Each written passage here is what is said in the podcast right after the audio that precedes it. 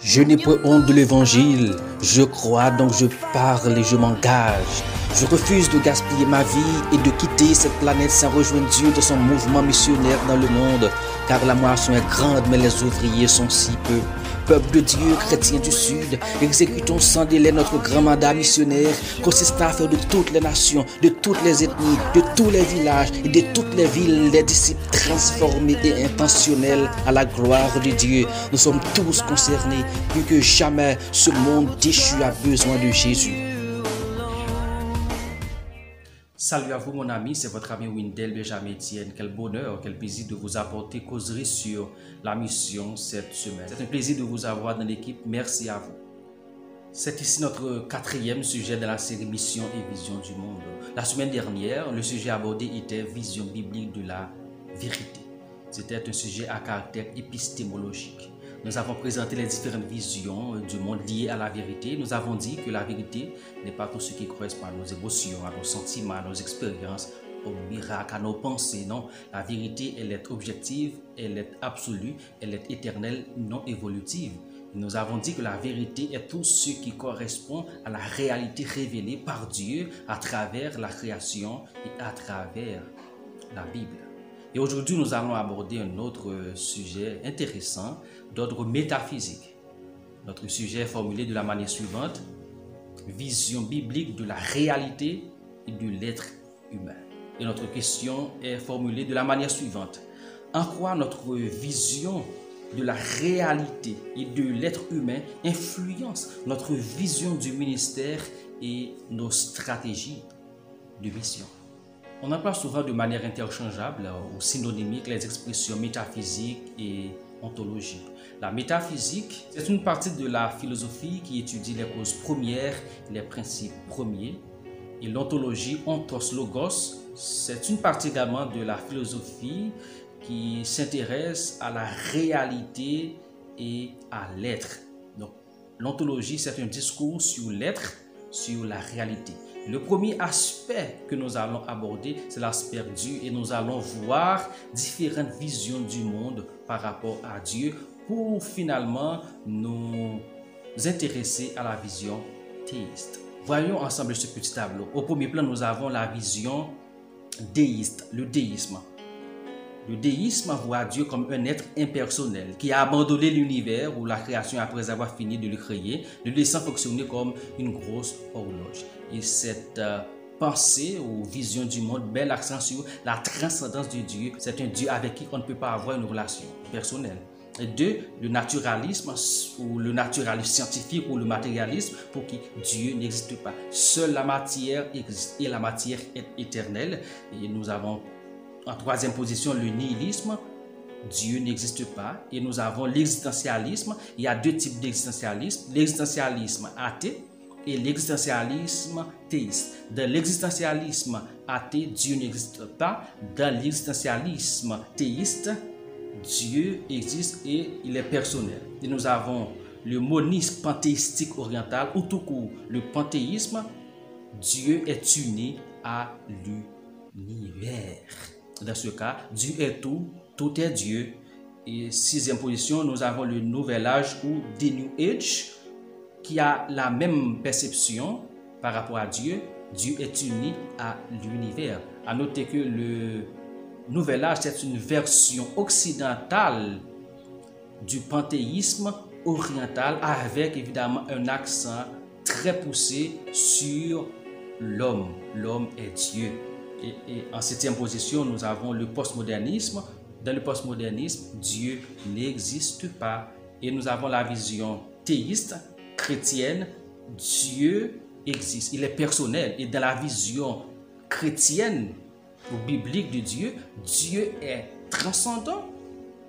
Il est personnel et il est immanent. C'est-à-dire, c'est un Dieu avec qui on peut avoir une relation. Vous pouvez remarquer que la majorité des perspectives, des grandes visions du monde qui existent, ni l'existence de Dieu ou présente un Dieu impersonnel ou un Dieu qui est tout, en tout, et par conséquent, un Dieu qui n'est rien. Par conséquent, si Dieu est tout, tout est Dieu, si les êtres humains sont Dieu, le concept Dieu devient un concept sans sens. Par conséquent, on pourrait dire Dieu n'existe pas. Maintenant, voyons un peu plus loin l'aspect ontologique. Voyons ensemble ce petit tableau. Par rapport à la réalité, les théistes mettent l'accent sur deux aspects. Dieu, l'existence du Dieu, et il y a la création. Et dans le naturalisme, c'est seulement la matière qui existe. Et trois, le nihilisme, c'est seulement la matière également. L'existentialisme, athée, c'est seulement la matière qui existe. Et dans l'existentialisme théiste, c'est Dieu et la création. Cinq, dans le monisme panthéistique oriental ou bien dans le panthéisme, seulement un être, mais Dieu est dans toutes choses. Ça, c'est la vision euh, panthéistique euh, du monde. Dieu est dans toutes choses. Sixièmement, le nouvel âge, seulement un être, mais Dieu est dans toutes choses. Et en septième position, nous avons le postmodernisme qui s'en fout de connaître la réalité. Et en huitième position, nous avons le théisme chrétien, Dieu et création. Dans ce rapport Dieu et création, je voudrais considérer le tout premier verset de la Bible, Genèse chapitre 1 le verset 1 Au commencement, Dieu créa les cieux et la terre. Ce tout premier verset réfute de revers de main plusieurs grandes visions du monde. D'abord, l'athéisme. Le verset dit, au commencement, Dieu. Dieu existe. C'est une réalité. Deuxièmement, le panthéisme.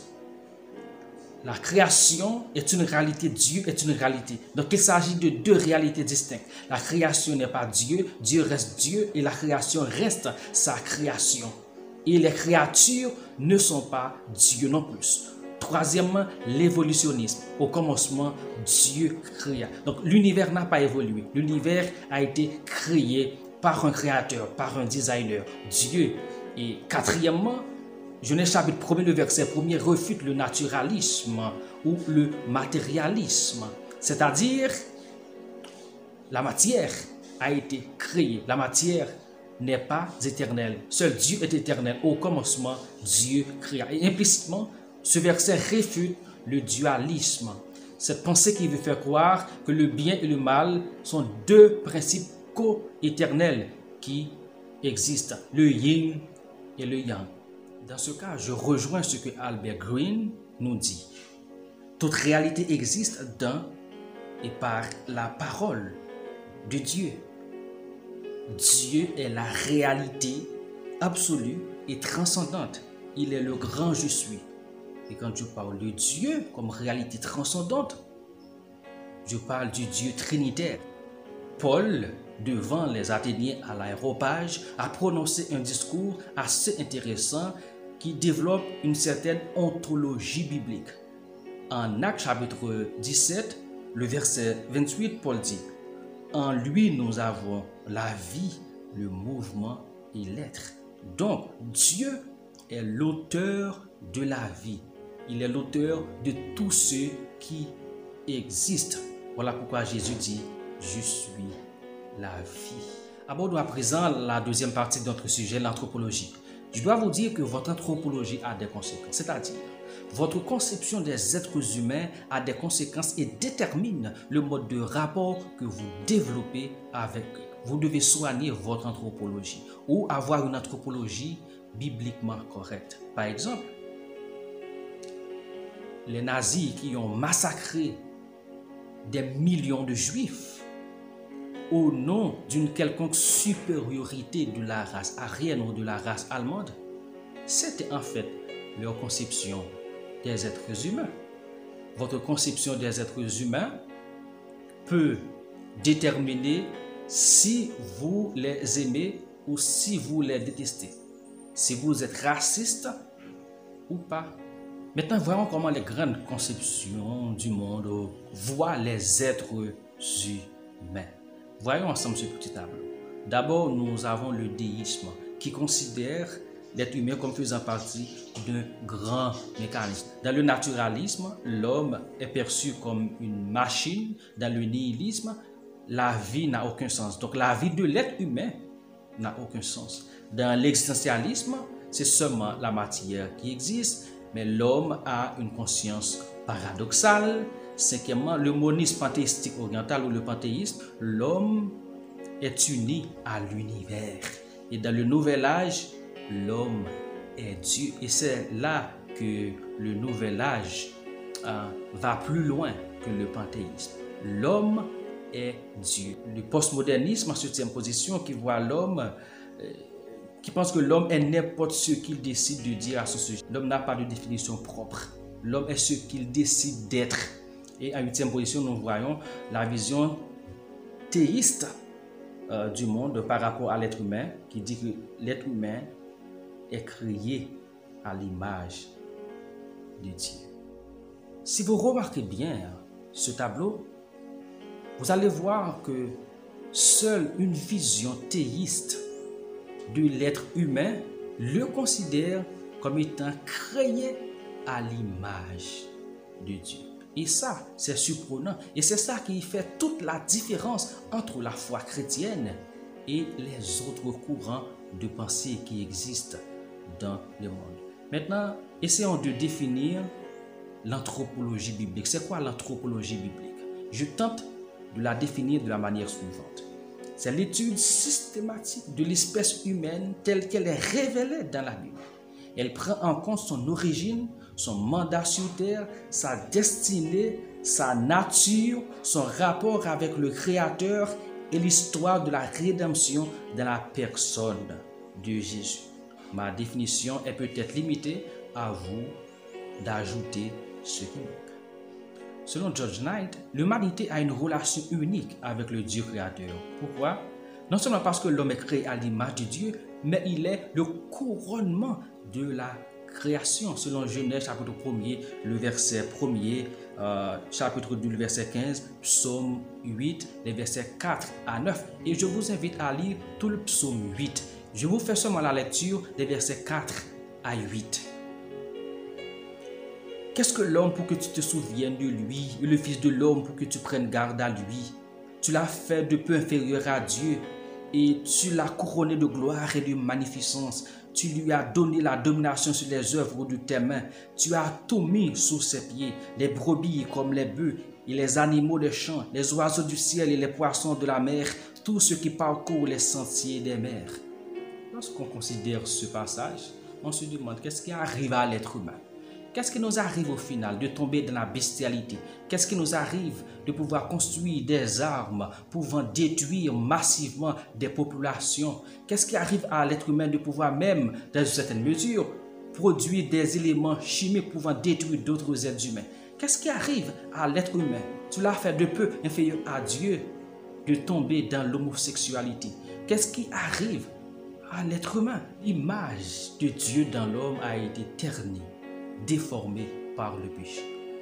Donc nous vivons dans une humanité déchue. Voilà pourquoi cette perception est très importante car elle nous permet de trouver une explication rationnelle aux maux auxquels notre monde est confronté. L'être humain, c'est un être déchu. Du point de vue biblique, l'être humain a une dimension matérielle et immatérielle. Donc l'homme est composé de matière et d'esprit. L'âme vivante, c'est la composition du corps, la matière, et du souffle de vie, c'est-à-dire l'esprit. Et autre élément soutenu par la Bible par rapport à, l'être humain, c'est l'homme a été créé avec le libre arbitre. Par conséquent, l'être humain n'est pas un robot, L'être humain a été créé de manière parfaite, avec la capacité de faire son propre choix. L'être humain est moralement libre. Et comme il est moralement libre, il est tout aussi moralement responsable de ses actes. Voilà pourquoi il viendra un temps où il rendra compte de ses choix. Le libre arbitre, c'est un élément fondamental qui distingue la vision biblique de l'être humain des autres visions du monde. Et autre aspect important à souligner est le cœur de l'être humain a une dimension foncièrement religieuse qui gouverne tous les compartiments de sa vie. C'est un aspect très important. L'être humain a une dimension foncièrement religieuse. Voilà pourquoi Blaise Pascal a dit, il y a dans le cœur de l'homme un vide ayant la forme de Dieu. Et autre élément important à souligner, c'est que l'être humain est une créature merveilleuse. Par conséquent, je voudrais préciser que l'homme comme créature merveilleuse doit s'accepter tel qu'il est et doit rendre gloire à Dieu qui l'a créé comme il est. Donc, si vous comprenez que vous êtes une créature merveilleuse, vous n'allez pas changer de couleur, vous n'allez pas pratiquer de la chirurgie plastique pour euh, euh, changer de visage, ou changer de sexe et autres éléments. Moi, je ne sais pas. Vous êtes une créature merveilleuse. Vous êtes belle. Vous êtes beau parce que vous êtes une créature de Dieu. Par conséquent, peu importe votre couleur, votre hauteur, votre race, vous devez comprendre à ce niveau, si nous avons cette conception biblique de qui vous êtes, vous allez non seulement vous aimer, mais vous n'allez pas mater ou mépriser votre corps parce que votre corps est précieux. Et pour nous les chrétiens, notre corps est le temple du Saint-Esprit. Donc, l'ascétisme n'est pas biblique.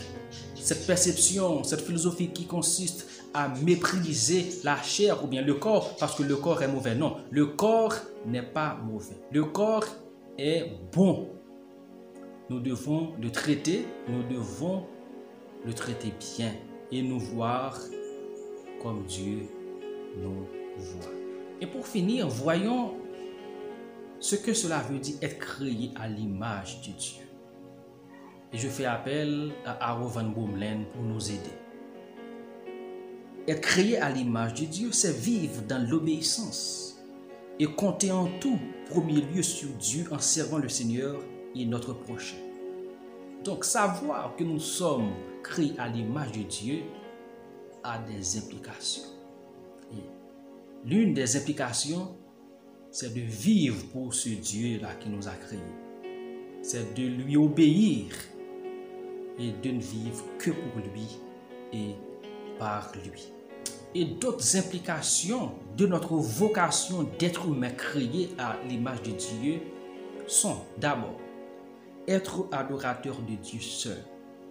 Nous avons été créés par Dieu à son image pour l'adorer et le servir. Voilà pourquoi quand nous nous engageons dans l'évangélisation ou bien dans la mission globale, nous ne faisons que chercher des adorateurs pour Dieu car nous croyons que les êtres humains ont été créés par Dieu. Ils ont en eux l'image de Dieu. Par conséquent, ils sont aimés de Dieu. Deuxièmement, exécuter avec sagesse le mandat culturel et déni qui consiste à prendre soin de la création, à organiser l'espace social. Et l'être humain créé à l'image de Dieu n'est pas dysfonctionnel. L'être humain créé à l'image de Dieu est doté d'aptitudes et de capacités naturelles pour faire des merveilles. Alors, exécutons notre grand mandat culturel qui consiste à assujettir la création, non par des pratiques écocides, mais à l'assujettir dans l'intérêt de Dieu, car tout ce que nous faisons doit être un acte d'adoration. Et autre élément important, vive le grand commandement. Voilà ce que cela implique, être créé à l'image de Dieu. Vive le grand commandement, c'est-à-dire aimer le Seigneur, ton Dieu créateur de tout ton cœur, de toute ton âme, de toute ta pensée, de toute ta force, et aime-toi toi-même et aime ton prochain comme toi tu t'aimes. Ça a une dimension éthique extraordinaire. Exécuter avec un sentiment d'urgence la grande mission. Car les êtres humains, vos voisins qui sont à côté, ils ont été créés à l'image de Dieu. Ils ont besoin de Jésus. Ils ont besoin de leur Créateur. Notre ontologie biblique nous interpelle à non seulement reconnaître l'existence de Dieu, mais également à le servir, à l'adorer, à vivre pour lui et à reconnaître que nous sommes des êtres créés. Deuxième aspect important, notre anthropologie biblique devrait nous interpeller à considérer les êtres humains créés à l'image de Dieu comme Dieu les considère, à les voir comme Dieu les voit, à les valoriser comme Dieu les valorise. J'ai une question pour vous. Comment considérez-vous les êtres humains? Est-ce qu'il y a certains qui sont plus importants que d'autres? Du tout pas. Nous sommes tous créés à l'image de Dieu, quel que soit notre rang, quel que soit notre niveau. Voilà pourquoi c'est notre amour pour les êtres humains qui doit nous pousser à nous impliquer dans la mission globale, à faire de l'évangélisation, à aimer les gens, à les servir et que tout ce que nous faisons en faveur des êtres humains se transforme en acte d'adoration parce qu'ils ont été créés à l'image de Dieu, comme. Si nous voyons cela de cette manière, ça va changer notre ministère. Ça va changer nos stratégies de mission. Nous n'allons pas nous imposer sur les gens. Nous n'allons pas les considérer comme des machines. Nous n'allons pas les considérer comme des automates. Nous n'allons pas les considérer comme des ardoises vierges. Nous n'allons pas les considérer comme des moyens pour arriver à nos fins, mais nous allons les considérer comme des fins parce qu'ils sont des êtres humains. Car si nous plaçons les êtres humains au centre de tout, les relations humaines au centre de nos stratégies, ça va engendrer une culture de travail, une culture ministérielle sans égale dans le monde.